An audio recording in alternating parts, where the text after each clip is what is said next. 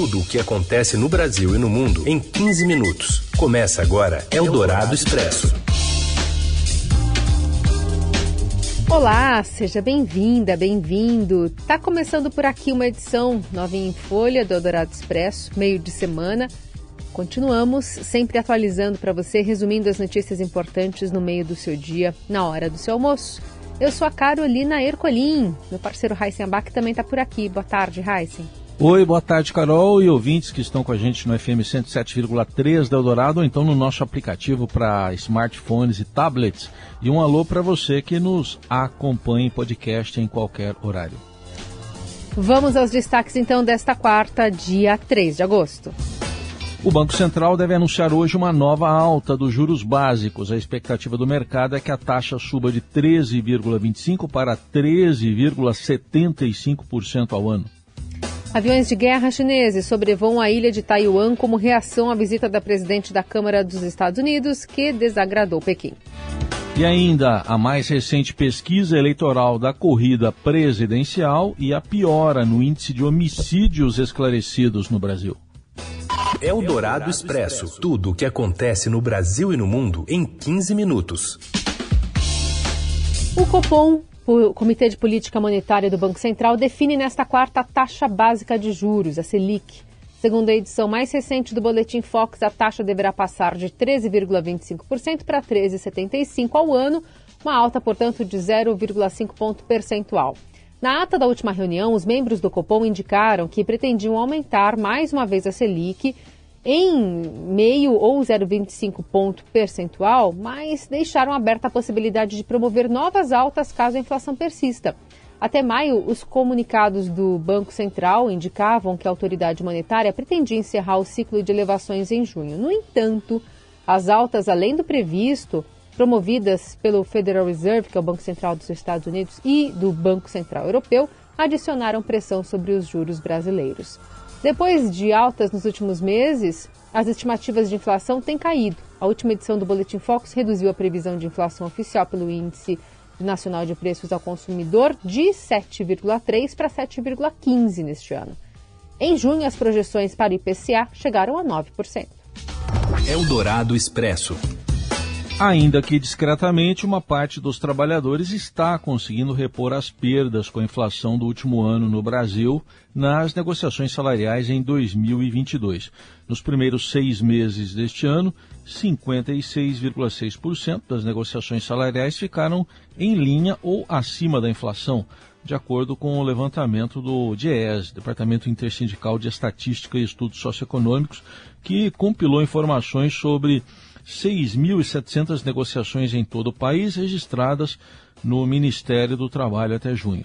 O resultado indica uma mudança em relação ao mesmo período do ano passado, quando 52% das negociações salariais ficaram abaixo da inflação medida pelo INPC. O mês de junho é o que mais se descolou da tendência que vinha sendo observada ao longo do ano. No último mês do semestre, o número de negociações que resultaram em reajuste acima da inflação ficou em 96 das 261 concluídas, enquanto 69 ficaram abaixo do índice oficial de inflação. Eldorado Expresso. Deputado entra com medida para suspender o decreto que fixa em 303 reais o mínimo para viver. Ana Carolina Pape, boa tarde.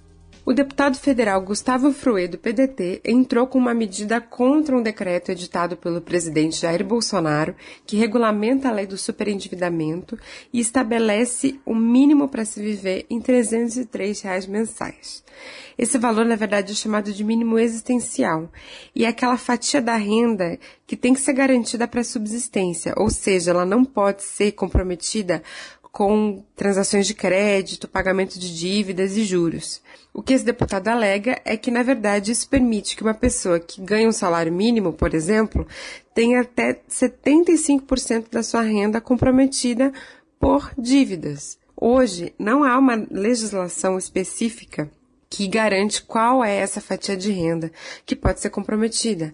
Mas, na prática, por convenções coletivas, essa fatia é muito menor. Uma pesquisa da Confederação Nacional do Comércio em junho mostrou que hoje, em média, os brasileiros comprometem um terço da sua renda com o pagamento de dívidas. E por esse decreto, agora, os bancos poderiam tomar uma fatia bem maior da renda de brasileiros que, segundo esse deputado, já estão vulneráveis, então isso poderia causar uma situação de endividamento muito grande. O IDEC, que é o Instituto de Defesa do Consumidor, também se posicionou contra a medida, dizendo que isso expõe essa população, que pode gerar um endividamento em cascata e que essas pessoas, na verdade, elas muitas vezes contraem empréstimo para pagar dívidas correntes, né, despesas do dia a dia. Então elas vão tomando um empréstimo para pagar a parcela do outro e isso vai virando uma grande bola de neve. Eldorado Expresso. O ex-presidente Luiz Inácio Lula da Silva do PT aparece com 12 pontos de vantagem sobre o presidente Jair Bolsonaro do PL em pesquisa Genial Quest divulgada nesta quarta. O petista tem 44% das intenções de voto, ante 32 do atual chefe do executivo. Ambos oscilaram dentro da margem de erro, que é de dois pontos, para mais ou para menos, em relação à rodada anterior do levantamento. O ex-presidente Lula um ponto para baixo, o presidente Bolsonaro um para cima. Na série histórica, a vantagem de Lula sobre Bolsonaro caiu cinco pontos percentuais em três meses. Ciro Gomes do PDT segue na terceira posição e pontuou 5% nesta rodada. Simone Tebet do MDB e André Janones do Avante tem 2%, André Janones do Avante tem 2% cada, enquanto Pablo Marçal do PROS 1%. Os outros candidatos ao Palácio do Planalto não pontuaram. O levantamento foi encomendado pelo Banco Genial e foram consultados 2 mil eleitores entre os dias 28 e 31 de julho. Código de registro na Justiça Eleitoral é o BR 025 46-22. Eldorado Expresso. Em culto evangélico, o presidente Bolsonaro volta a atacar signatários do Manifesto pela Democracia e chama o documento de novo, cartinha. De Brasília, Eduardo Gayer. Ao discursar em culto evangélico em auditório da Câmara dos Deputados, o presidente Jair Bolsonaro voltou a atacar signatários dos manifestos articulados em defesa da democracia. Para o chefe do executivo, quem assinou o que ele chamou de cartinha não tomou posição nas restrições sanitárias impostas por governadores no auge da pandemia de Covid-19. No seu discurso, Bolsonaro lembrou que se aproximou da bancada evangélica ainda enquanto parlamentar, por suas posições contrárias ao que chama de ideologia de gênero. O chefe do executivo costuma associar seu principal adversário na disputa pelo Palácio do Planalto, o candidato do PT, o ex-presidente Luiz Inácio Lula da Silva, a um suposto retrocesso na agenda conservadora. Ministros do governo e parlamentares da bancada da Bíblia marcaram presença nessa cerimônia religiosa organizada pelo deputado Sóstenes Cavalcante, que é líder dos evangélicos no Congresso Nacional. Ao reservar a agenda para o culto, Bolsonaro, que é católico, busca fidelizar o eleitorado evangélico, que tem sido procurado por seu principal adversário político, que é o Lula. Ao mesmo tempo, conselheiros políticos do presidente têm orientado uma expansão na base de apoio em direção ao centro político, que é considerado fiel da balança de qualquer eleição presidencial. Eldorado Expresso. Destaque do noticiário internacional: aviões de guerra chineses voltaram a sobrevoar a zona de defesa aérea de Taiwan nesta quarta-feira, um dia depois da visita da presidente da Câmara dos Estados Unidos, Nancy Pelosi, à ilha. A viagem irritou Pequim, que reivindica Taiwan como parte de seu território e prometeu fortes retaliações aos Estados Unidos. O governo de Taiwan afirmou ainda que a China faz um bloqueio aeronaval não oficial ao planejar exercícios militares em torno da ilha como resposta à visita de Pelosi. Também nesta quarta, o governo chinês anunciou sanções contra Taiwan, como a suspensão de importações de frutas e produtos de pesca, além de paralisar as exportações de areia natural para a ilha. Você ouve Eldorado Expresso. Na área de segurança pública, apenas um em cada três homicídios cometidos em 2019 no Brasil foi esclarecido até o fim de 2020. Segundo o levantamento do Instituto Sol da Paz, 41.635 vítimas de assassinatos no país naquele ano. Só 15.305 tiveram o autor apontado pelos órgãos de polícia e justiça para os crimes no período de um ano e meio. O estudo, com base em dados dos Ministérios Públicos e Tribunais de Justiça de 19 estados, revela que o índice de 37% de homicídios esclarecidos piorou ante o levantamento anterior, com dados de 2018, que era 44%. A média mundial de elucidação de assassinatos é de 63%. No Brasil, mesmo com os números de homicídio em queda, ao menos 40 mil pessoas são assassinadas por ano, 76% por arma de fogo. Oito estados não produziram dados necessários para o cálculo: Alagoas, Amazonas, Goiás, Maranhão, Rio Grande do Norte, Rio Grande do Sul, Sergipe e Tocantins.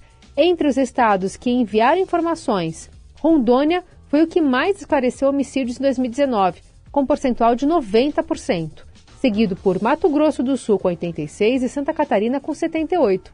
Os piores foram Rio de Janeiro, com 16% de casos elucidados, Amapá com 19, seguido de Bahia, Pará e Piauí, cada um tendo esclarecido 24% dos homicídios em 2019. As informações completas estão no portal do Estadão. Eldorado Expresso. A gente fala agora sobre autistas alvinegros. É um grupo de torcedores corintianos formando a primeira torcida somente com pessoas diagnosticadas com transtorno do espectro autista. Tudo isso em busca de visibilidade e de inclusão no futebol. As informações che chegam com o Ricardo Magatti.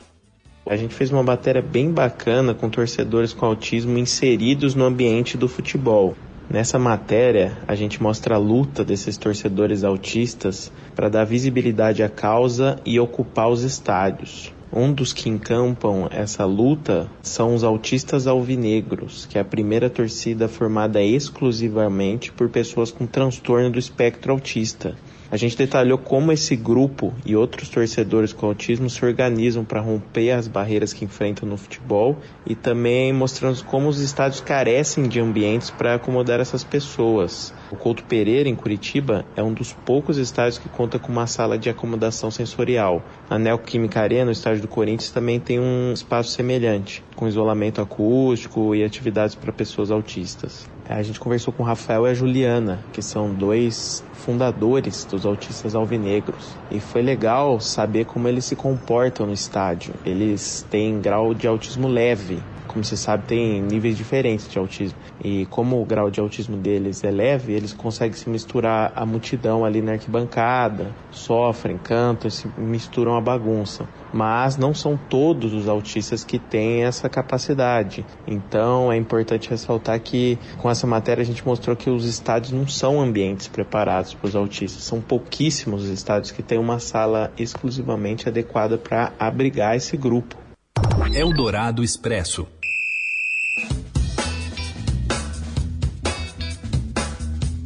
Agora a gente fala um pouco sobre esporte, já que Palmeiras sofre ataques hackers em seu site e suspende vendas de ingressos da Libertadores em casa. Fala, Morelli. Olá, amigos! Hoje quero falar de um problema que o Palmeiras teve no seu site, Avante para vender ingressos para a próxima partida contra o Atlético Mineiro da Libertadores, quartas de final, semana que vem. Hoje tem jogo importantíssimo em Belo Horizonte, primeira partida dessa decisão, Atlético Mineiro e Palmeiras. Os torcedores tentaram comprar ingresso na manhã desta quarta-feira para o jogo que será realizado no Allianz Parque e não conseguiram. O Palmeiras informa que hackers entraram no sistema de venda de ingressos e bagunçaram todo o sistema. O Palmeiras tinha vendido, segundo informações oficiais, 27 mil ingressos para a partida da próxima quarta-feira e parou, interrompeu essa venda nesse número por causa deste problema. O Palmeiras também informa que nenhum torcedor que já comprou, já adquiriu o seu ingresso terá prejuízo em relação a ele. Vai poder assistir o jogo normalmente. A partir daí, o Palmeiras tenta descobrir um caminho, primeiro para impedir que hackers entrem no sistema novamente e continuar da sequência a venda dos ingressos para a próxima partida. Ainda não está decidido, o site do Avante está fora do ar, permanece mais de 24 horas fora do ar, com a venda, segundo informações oficiais, de 27 mil ingressos. O Palmeiras costuma colocar 40, 42 mil ingressos no seu estádio e deve ser isso que vai acontecer na na próxima partida, independentemente do resultado desta quarta-feira lá em Belo Horizonte. É isso, gente. Falei, um abraço a todos, valeu. Tem que implantar valeu. o. Desculpa. Não, tem que implantar o esquema defesa que ninguém passa lá. Pra... Hum. Ah, a Laís gostou do esquema. Sempre alguém gosta, Raíssa. Alguém, pelo menos, né? É. Alguém. Alguém importante para nós. É claro. Claro. Avante, então, para o final deste Adorado Expresso? Bora. Que Tchau. volta amanhã com mais uma reunião de notícias importantes aí no meio do seu dia. Valeu, Raiz. Valeu, boa quarta. Você ouviu Eldorado Expresso tudo o que acontece no Brasil e no mundo em 15 minutos.